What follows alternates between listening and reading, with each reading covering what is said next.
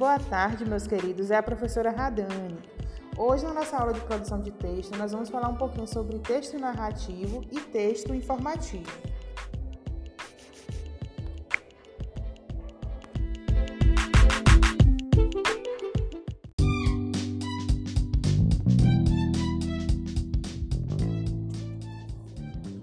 O texto narrativo. O texto narrativo conta uma história e deve ter um fato ou episódio, além de personagens, o narrador, o enredo, o tempo e o lugar. Mas quais são os exemplos de texto narrativo que você conhece? Quando alguém conta uma história, é um texto narrativo, tem alguém narrando, alguém está contando aquela história. Uma novela, ela também traz textos narrativos. E um filme, ele também traz textos narrativos.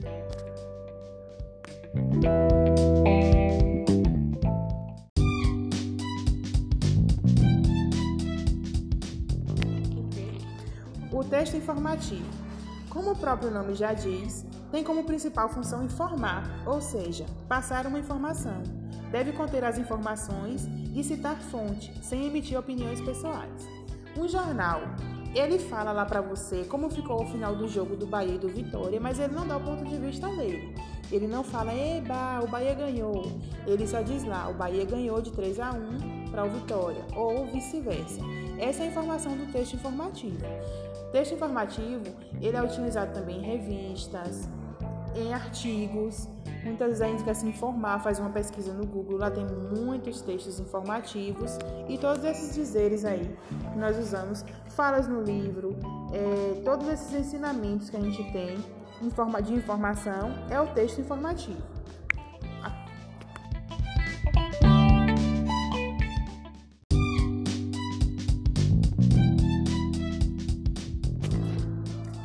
Vamos para a prática agora? Vou propor a vocês essa atividade lúdica seria feita é, na nossa videoconferência. Seria uma aula de comunicação. Então eu vou propor a vocês duas situações. Vocês vão escolher o texto narrativo ou o texto informativo.